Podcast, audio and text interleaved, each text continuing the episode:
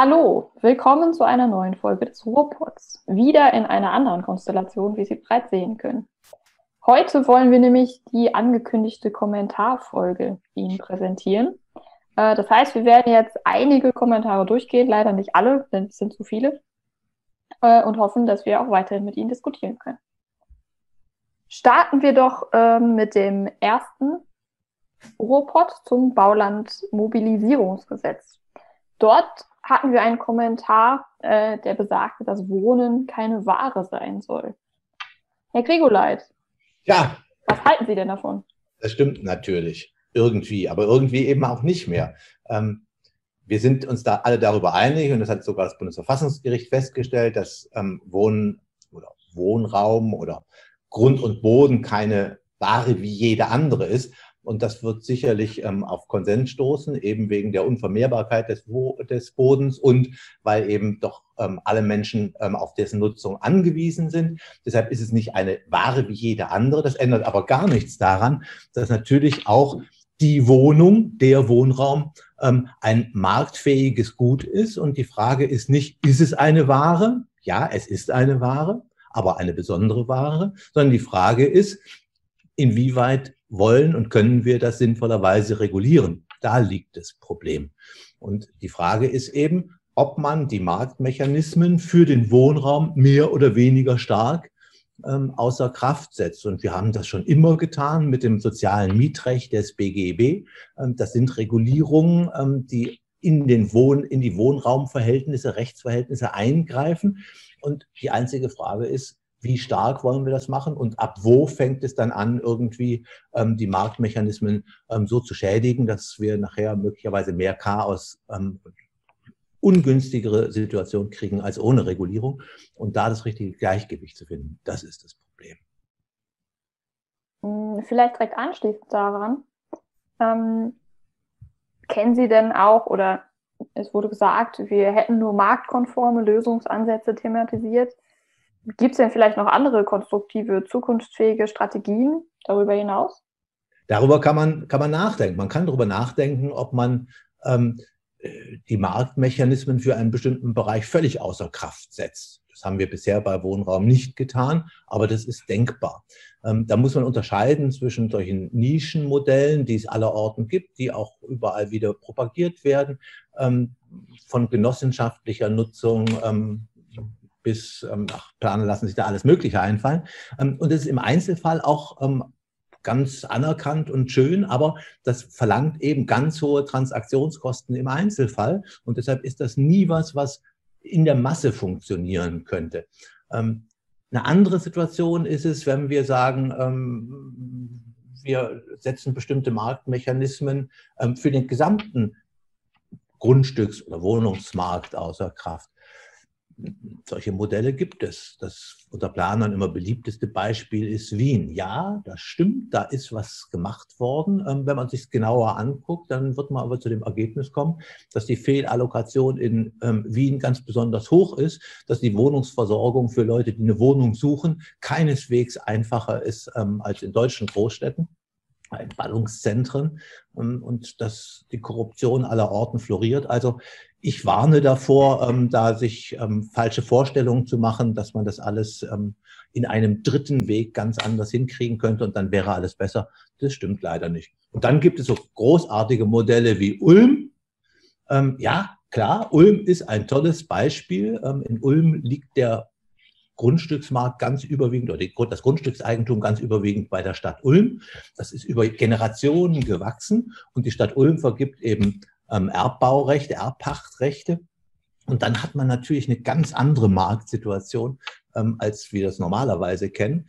Ähm, Voraussetzung dafür ist eben, dass die Stadt Grund und Boden hat. Und die, in, Stadt, in der Stadt Ulm ist das eben über Generationen gewachsen. Da geht das jetzt Berlin zu sagen, sie sollen mal kurz das gesamte Stadtgebiet von Berlin aufkaufen, da haben wir, glaube ich, ein Problem mit. Ja, ähm, Herr Bresina wollte dem, glaube ich, noch was hinzufügen. Es gibt natürlich auch solche Modelle wie das Mietshaus-Syndikat oder es gibt viele, sagen wir mal, gemeinnützige äh, Wohnformen. Ähm, wie Herr Griolat aber schon sagte, das sind meistens sagen wir mal, spezial- ähm, oder, oder personenbezogene oder gruppenbezogene Projekte, die dann umgesetzt werden, ähm, kleinräumig. Und die sind sehr gut und die gilt es viel mehr zu fördern, meiner Meinung nach. Ähm, das ist aber sozusagen nie ähm, großflächig umsetzbar, so wie jetzt zum Beispiel Wien oder äh, Ulm das der Fall ist. Und wenn die, äh, wenn die Städte äh, oder die Gemeinden äh, in den 90er Jahren ihre Bestände weitgehend nach und nach verkauft haben, dann ist das jetzt so ein bisschen auch die Quittung, die gerade so, ja, das Wohnraumproblem auch ein bisschen verschärft. Okay, also ähm, es gibt gute Ansätze, wenn ich das so zusammenfassen darf, aber so einen richtig großen Lösungswurf, den können wir natürlich nicht bieten. Wir haben jetzt die ganze Zeit über Innenentwicklung gesprochen. Und dazu gab es auch äh, einen Kommentar. Das Paradigma der Innenentwicklung äh, sei kein rein ökologisches, sondern auch ein ökonomisches Argument. Ähm, vielleicht möchte Herr Lindert uns äh, dazu noch was erzählen. Ja gut, das Paradigma der Innenentwicklung beziehungsweise der ökonomische Nutzen der Innenentwicklung geht ja damit einher, dass man sagt, ähm, sich entleerende Innenräume beziehungsweise eine disperse Entwicklung, Außenentwicklung führt dazu, dass wir sehr hohe Infrastrukturkosten pro Kopf erzeugen. Ähm, nichtsdestotrotz äh, die Infrastrukturentwicklung im Innenbereich natürlich mit deutlich höheren Kosten verbunden als im Außenbereich. Also das gilt es immer gegeneinander abzuwägen in gewisser Weise schnürt man sich da die Möglichkeiten außen ab und führt dazu, dass der Druck auf den Innenraum meiner Meinung nach deutlich anwächst. Ähm, klar sollen wir alle der Zersiedlung oder möchten wir alle der Zersiedlung vorgreifen, ähm, insbesondere in Räumen des demografischen Wandels spielt ja auch dieses Thema eine sehr große Rolle, aber auch im Ruhrgebiet gibt es Städte, die sich zunehmend auch innerstädtisch entleeren. Ähm, aber das trifft natürlich auf Räume wie München, Düsseldorf oder Berlin in dieser Weise nicht zu. Das heißt, äh, da ist es durchaus ein gangbarer Weg meiner Meinung nach, wenn man im Außenbereich ähm, vielleicht neue Wohngebiete ausweist. Natürlich für den Geschosswohnungsbau, nicht für den Einfamilien, für Einfamilienhausbebauung, die natürlich ähm, mit ganz anderen Infrastrukturkosten pro Haushalt, pro Kopf äh, verbunden sind. Also um da eine größere Dichte zu erzeugen, macht es durchaus Sinn, in den Vorstädten weitere Flächen auszuweisen. Also würden Sie sagen, zurück zur Trabantenstadt der 60er Jahre? Ja, man sollte natürlich aus den Erfahrungen der Vergangenheit lernen und nicht die gleichen Fehler machen, die in in den 60er Jahren oder 70er Jahren gemacht worden sind. Ähm, aber ich denke, es ist unumgänglich, ähm, dass man angesichts des Drucks, der sich auf, den, auf die Zentren auswirkt, momentan, äh, dass man auch diese aber, im Außenbereich ab. Entschuldigen Sie, ähm, ähm, ist das nicht ähm, so dieses typische Problem? Ähm, wir haben irgendeinen Planer-Hype, nämlich die Innenstädte fallen alle leer und deshalb müssen wir unbedingt ähm, die Innenstädte aktivieren und deshalb ähm, unbedingt alles in die Innenstadt. Und jetzt haben wir den Salat und dann schreien alle, aber jetzt wieder raus und wieder neue Trabantenstädte. Es ist nicht ein, äh, das Konzept oder die Lösung für alle Räume. Man muss da sicherlich differenzieren zwischen den großen Agglomerationen mit Zuwanderung und den Räumen, die man womöglich im Innenbereich auch weiterhin stärken muss. Ähm, aber es führt meines Erachtens keinen Weg daran vorbei, dass man äh, auch wieder mehr Flächen im Außenbereich zulässt. Ähm, natürlich haben wir noch das Thema des Baulandparadoxons. Wir haben auch zahlreiche Potenziale im Innenbereich von gerade den äh, Zuzugsregionen, die nicht abgerufen werden. Da müssen wir uns entscheiden. Ähm, wollen wir jetzt die durchmischte Stadt mit äh, Grünflächen in erreichbarer Nähe, hoher Qualität und äh, erhaltenswerten äh, Freiräumen oder geben wir dem Ziel des bezahlbaren Wohnens den Vorrang?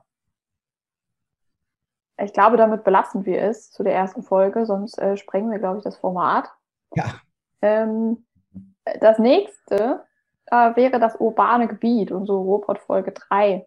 Und da wurde darauf hingewiesen, dass doch der wesentliche Unterschied zwischen dem Mischgebiet und dem urbanen Gebiet das Maß der baulichen Nutzung ist.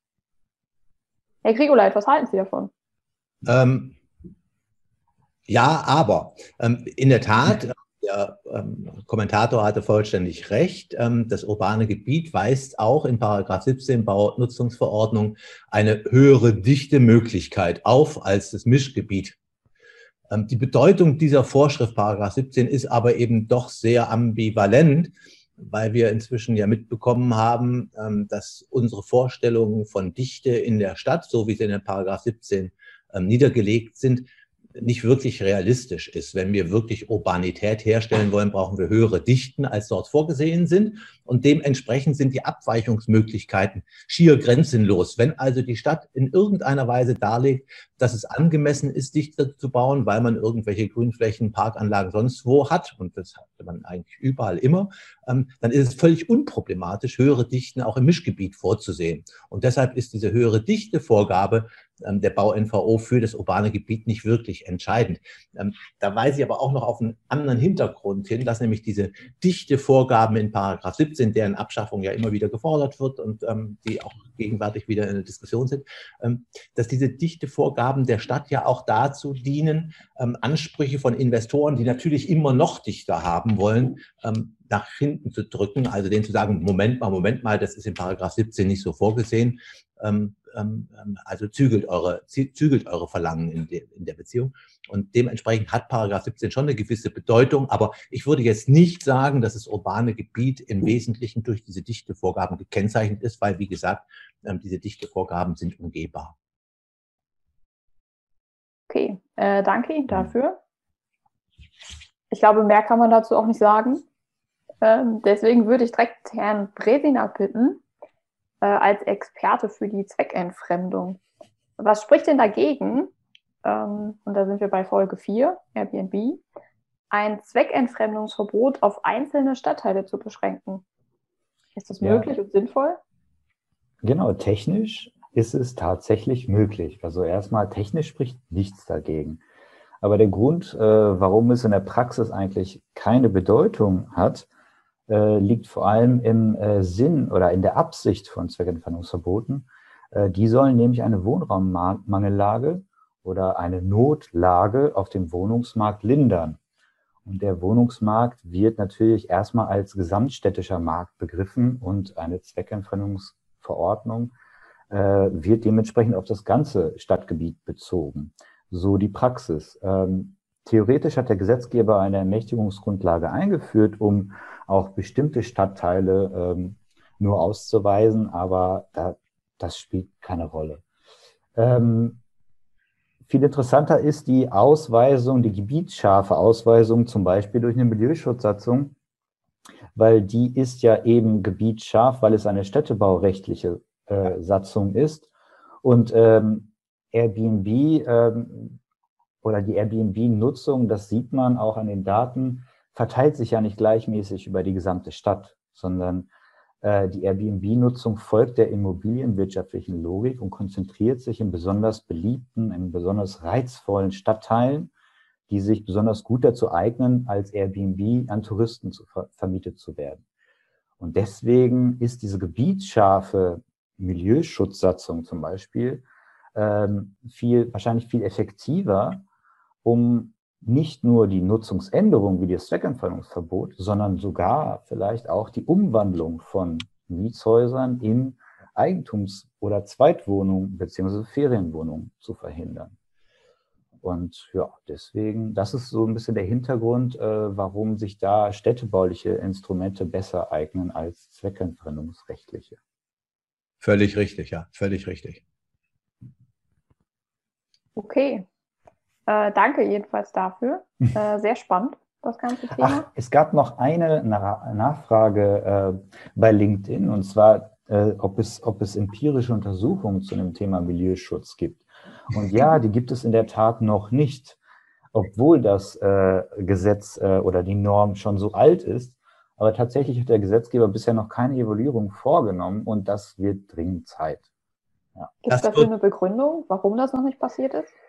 Hm, nee, es gibt tatsächlich keine Begründung, sondern äh, die wissenschaftlichen Dienste haben darauf hingewiesen, äh, mit äh, Schwenk zum BBSR, dass es da tatsächlich noch keine Evolution gab. Aber ich glaube, Herr Grübler kann da noch mehr zu sagen.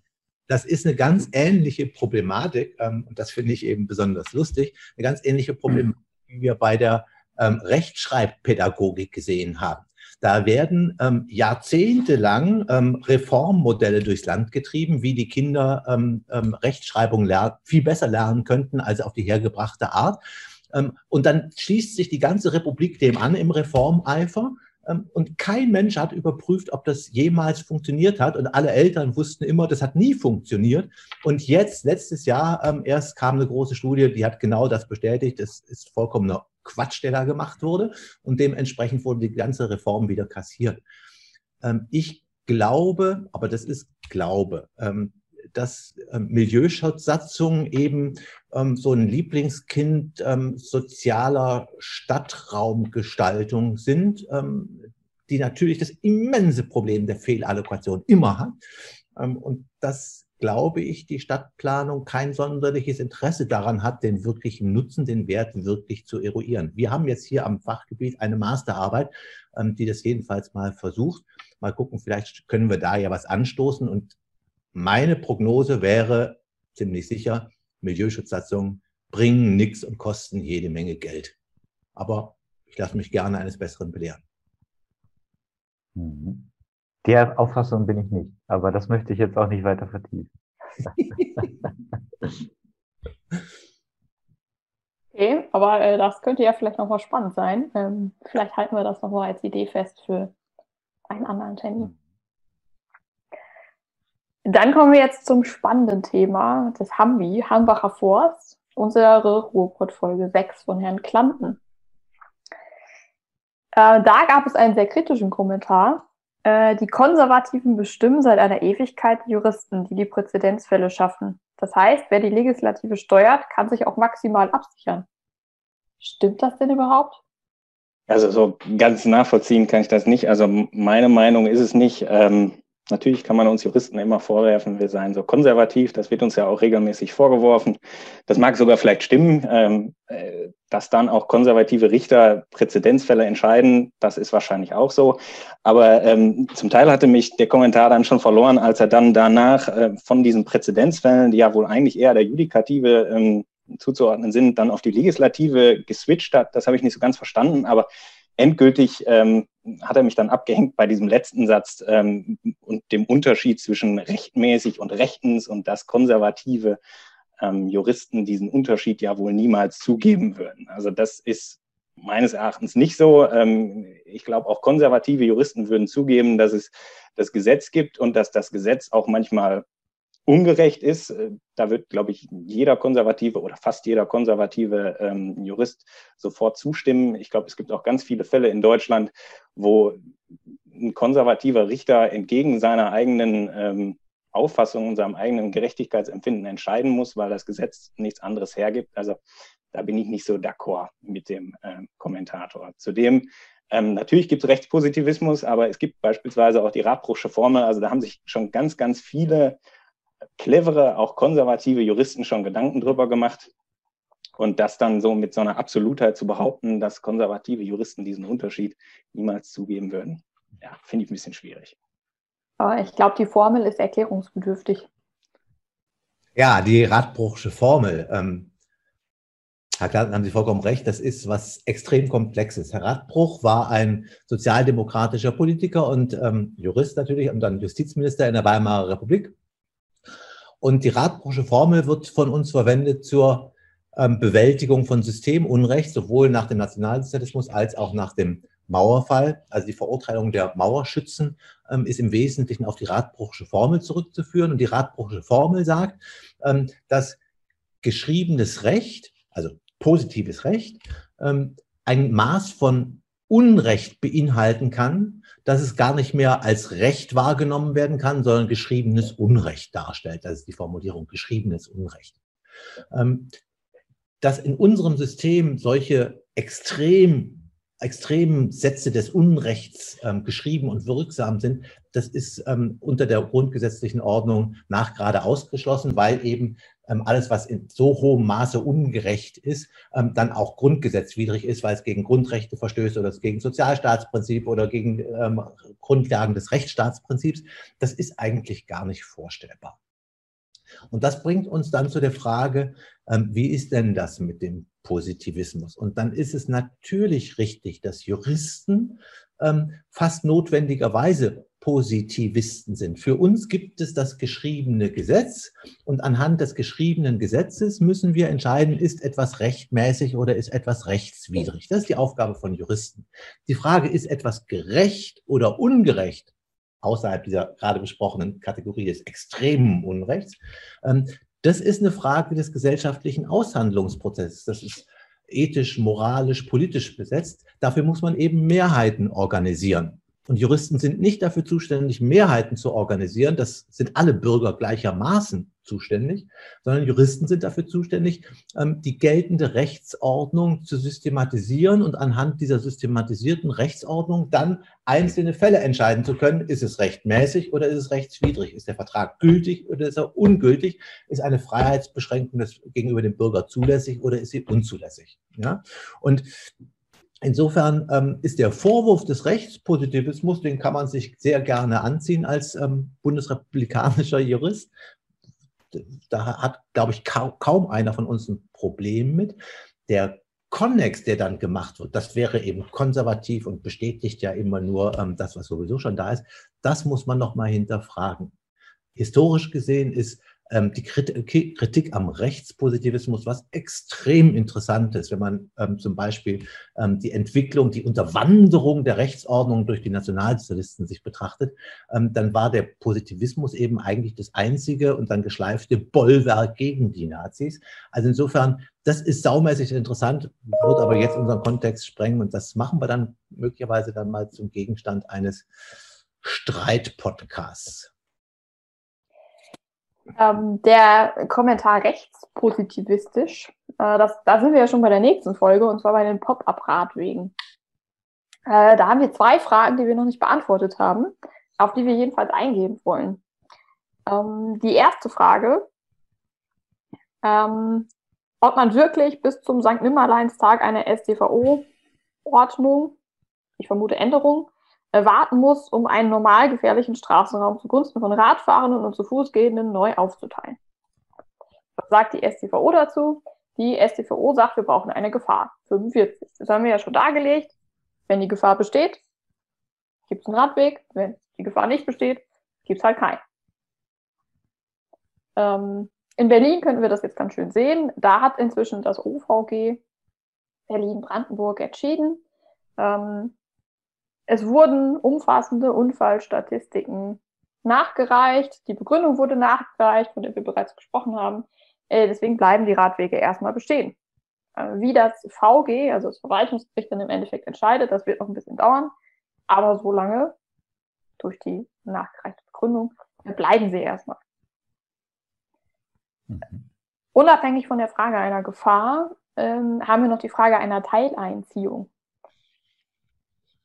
ja, äh, den Punkt übergebe ich doch sehr gerne an Herrn Krieguleit. Ja, der Punkt ähm, betrifft das wirklich extrem schwierige, auch für Juristen, extrem schwierige Verhältnis zwischen Straßenrecht und Straßenverkehrsrecht. Die Straße wird öffentliche Straße, ich glaube, wir haben das auch schon irgendwo dargelegt in einem der Podcasts, wird öffentliche Straße durch Widmung. Und dementsprechend ist sie dann dem Widmungszweck freigegeben, im Gemeingebrauch. Also jeder darf die Straße im Rahmen des Widmungszwecks nutzen. Und wenn Sie dieses öffentliche, öffentlich-rechtliche Regime über diese Grundstücke, das sich durch die Widmung ähm, kennzeichnet, wenn Sie das wieder beseitigen wollen oder wesentlich verändern wollen, dann brauchen Sie ähm, straßenrechtliche Instrumente der Umwidmung und das nennen wir dann, wenn das eine beschränkende Umwidmung ist, dann nennen wir das Teileinziehung, Einziehung oder Teileinziehung. Wenn Sie also diese straßenrechtliche Grundlage ändern, dann geht das immer über die Teileinziehung. Ähm, wenn Sie einzelne Spuren nur einem anderen einer anderen Art von Verkehr widmen, also nur die, nicht widmen, einer anderen Art von Verkehr ähm, ähm, ähm, freigeben, dann können, gibt es auch die Möglichkeit, ähm, das innerhalb der bestehenden Widmung straßenverkehrsrechtlich zu machen. Also zu sagen, ähm, LKWs müssen die rechte Spur benutzen und nur PKWs dürfen auf die linke Spur. Das kennen wir von vielen Autobahnen. Das hat mit Widmung nichts zu tun, sondern das ist eine verkehrssteuernde Regelung, ähm, die nach dem Straßenverkehrsrecht geht. Und so können Sie das natürlich auch mit Fahrradwegen machen. Jedenfalls dann, wenn wir von einem einheitlichen Straßenraum ausgehen und dann nur die einzelnen Spuren bestimmten Verkehren zuweisen. Und dann brauchen Sie keine Umwidmung. Also die Frage ist immer, bleibt es bei einer einheitlichen Straße, bei einem einheitlichen Straßenraum dann können wir regeln durch straßenverkehrsrechtliche ähm, Anordnungen oder ähm, gehen wir davon aus, dass ein Teil des Straßenraums gar nicht mehr Straßenraum in dem Sinne ist, sondern dann eben ein extra Fahrrad, eine extra Fahrradstraße, dann müssen Sie Teil einziehen. Ähm, ein Beispiel für die Teileinziehung oder für die Einziehung ist im Übrigen auch die Anlage von Fußgängerzonen in Innenstädten. Das war ein klassisches ähm, ähm, ähm städtebauliches Instrument ja ähm, ähm der 70er, 80er Jahre.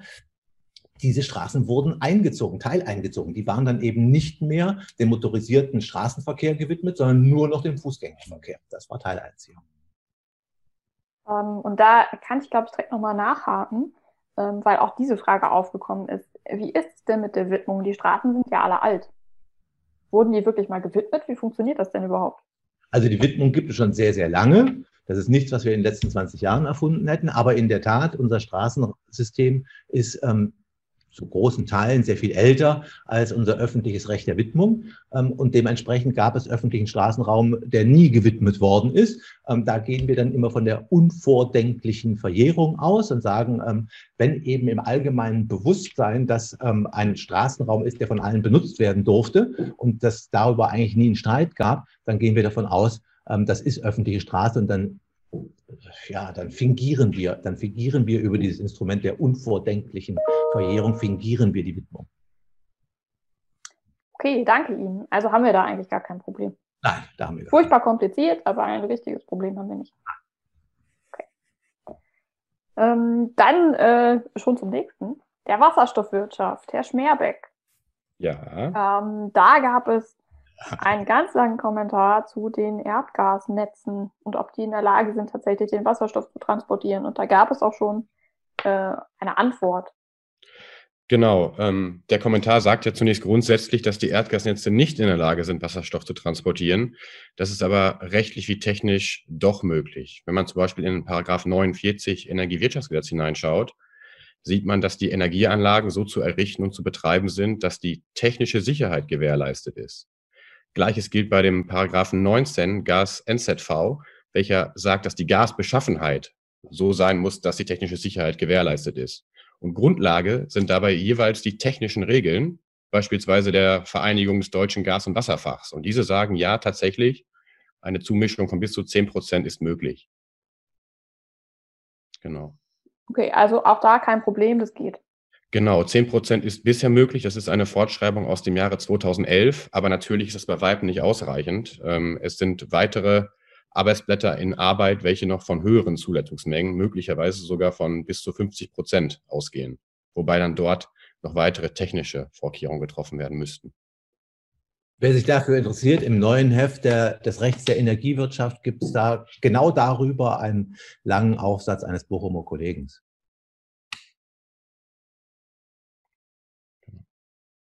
Okay. Ähm, vielen Dank dafür. Dann sind wir auch schon beim Anwohnerparken, äh, die Folge 11. Herr Grigoleitz, äh, sollten Kommunen es mit dem durch die öffentliche Hand bereitgestellten Abstellplatz nicht genauso machen, wie es viele Kommunen mit dem Kinderbetreuungsplatz vorleben? Ja, prima Ansatz. Ähm, die Aussage der, der, des Podcasts war ja, ähm, kann man machen, dann wird halt Parken sauteuer ähm, und das trifft natürlich in erster Linie die Leute, die nicht viel Geld haben. Und dann kam dieser berechtigte Einwand, man kann ja Gebühren staffeln. Ja, das stimmt. Ähm, das Bundesverfassungsgericht hat gesagt, man darf Gebühren staffeln, hat das Bundesverfassungsgericht zu den ähm, ähm, Kita-Gebühren gesagt. Man darf die staffeln, man darf aber nicht durch Gebühren umverteilen. Das heißt, ähm, man muss wenn wir es jetzt hier auf die Parkplätze ähm, ähm, ähm, anwenden wollen, man muss ausgehen von dem Wert, den dieser öffentliche Parkraum ähm, im Einzelfall hat. Und niemand darf mehr als diesen Wert, Wert ist jetzt so eine Chiffre, niemand darf mehr als diesen Wert zahlen müssen. Man darf also nicht den Parkplatz des Reichen nehmen, dem abartig hohe ähm, Gebühr abverlangen und mit dieser Gebühr dann den anderen, den Parkraum für den Armen quersubventionieren. Das darf man nicht. Das heißt, man kann sich angucken, welchen Wert hat das denn? Und dann gehen wir mal, was weiß ich, von 10.000 Euro im Jahr aus. Nee, einfacher halber von 12.000 Euro im Jahr. Das heißt, 1.000 Euro Wert hat dieser Parkplatz. Und dann darf man vom Reichen 1.000 nehmen pro Monat. Ähm, das heißt aber nicht, dass man von allen 1.000 nehmen könnte, müsste. Das war lange umstritten, aber das Bundesverfassungsgericht hat das eben klargestellt. Man darf die Armen subventionieren. Das heißt dann aber, dass sie letztlich den Autoverkehr, das Autoparken in der Stadt subventionieren. Ob das grüner Vorstellungswelt entspricht, da bin ich mir jetzt nicht so ganz sicher. In jedem Fall aber ähm, kommen dann jede Menge Folgeprobleme, weil dann sind sie ja ähm, gezwungen, ähm, wegen des Gleichbehandlungsgrundsatzes vernünftige Differenzierungen einzuführen. Und wie ist das zum Beispiel mit dem eigentlich mittellosen Kind eines ähm, Internisten? Ähm, zahlt er den Internistenpreis oder ähm, zahlt die Tochter ähm, den Studiepreis? Ähm, wie ist das mit Zweit-, Dritt-, Viertwagen? Wollen Sie auch noch große und kleine Autos unterscheiden, große und kleine Parkplätze ausweisen? Sie merken, wenn Sie das dann versuchen, ähm, in Einzelgerechtigkeit zu überführen, werden Sie einen wahnsinnigen Aufwand halten müssen. Werden Sie einen wahnsinnigen Verwaltungsaufwand haben. Ähm, und so teuer, so viel Geld wird die Kommune kaum damit einnehmen, dass sich das dann ähm, wirklich rechnet. Also äh, im Prinzip könnte man differenzieren. Ich warne davor. Bloß Finger weg, weil wir werden unendlich viele rechtliche Auseinandersetzungen darüber führen. Und ähm, das wird ausgehen wie das Hornberger Schießen. Lassen wir es besser. Äh, um, vielleicht wiederholt es sich jetzt auch, aber ich kann nicht sagen, der Internist zahlt 1500 Euro, obwohl der nur 1000 Euro wert ist. Das geht nicht. Das geht nicht, nein. Das heißt, ähm, ich würde dann die, äh, die nur 500 Euro bezahlen, die muss ich dann durch Steuermittel. Das wäre letztlich durch Steuermittel bezahlt, ja. Mhm. Okay. Dann sind wir auch mit dem Anwohnerparken schon fertig. Äh, und kommen jetzt zum Ende dieser Folge ein paar ausklingende Worte. Herr Grikoleit, dafür sind Sie doch prädestiniert. Wir hatten zwar eigentlich vereinbart, dass Sie das machen, aber ich mache das. Wenn Sie sich drücken wollen, tue ich es auch gerne. Ich drücke mich jetzt, ja. Okay. Also wir haben gemerkt, dass es ähm, doch ein erhebliches Interesse an Auseinandersetzungen mit den von uns ähm, bearbeiteten Themen gibt. Wir haben manche treue Kommentare, Kommentatoren, ähm, die eigentlich jede Folge ausführlich kommentieren. Da können wir häufig nicht auf jede Einzelheit eingehen, aber wir finden die Auseinandersetzung spannend und werden auch in regelmäßigen Abständen diese ähm, ähm, Diskussionsmöglichkeit, ähm, wie jetzt gerade, ähm, ähm, wahrnehmen. Für den Fall, dass Sie mit Ihrem Kommentar hier nicht durchgedrungen sind, bitten wir um Entschuldigung. Vielleicht haben Sie beim nächsten Mal dann mehr Glück. Wir wollen jedenfalls auf jeden Fall vermeiden, dass Sie sich frustriert zurückziehen. Also bleiben Sie uns gewogen, bleiben Sie uns treu, schreiben Sie kritische Kommentare. Je kritischer, desto besser. Dann macht es noch mehr Spaß, sich damit auseinanderzusetzen. Herzlichen Dank.